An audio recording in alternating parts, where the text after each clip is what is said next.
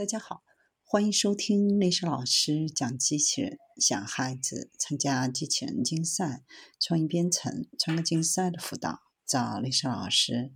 欢迎添加微信号幺五三五三五九二零六八，或搜索钉钉群三五三二八四三。今天历史老师给大家分享的是可以举起零部件的移动起跑机器人。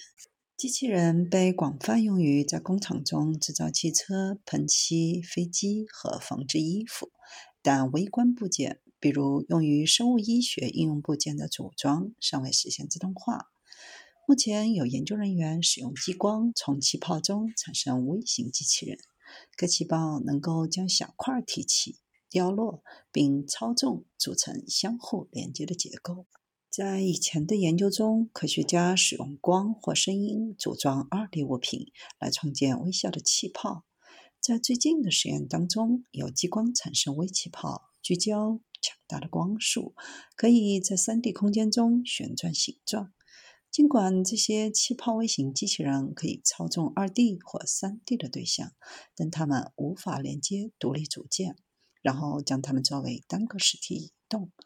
实验人员希望能够在以前的激光工作基础上，开发出能够形成不可分割的形状，并控制运动的气泡微型机器人。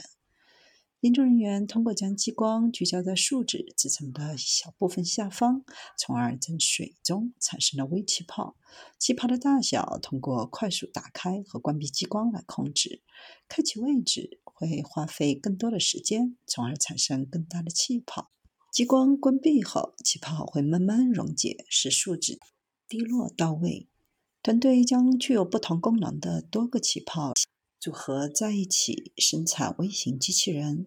机器人可以举起、放下零件，将单个零件移动到指定位置，充当旋转轴或推动组装的对象。通过各种接头实现牢不可破的连接。从而生产出三叉、四叉齿轮、蛇形链和微型 3D 车辆。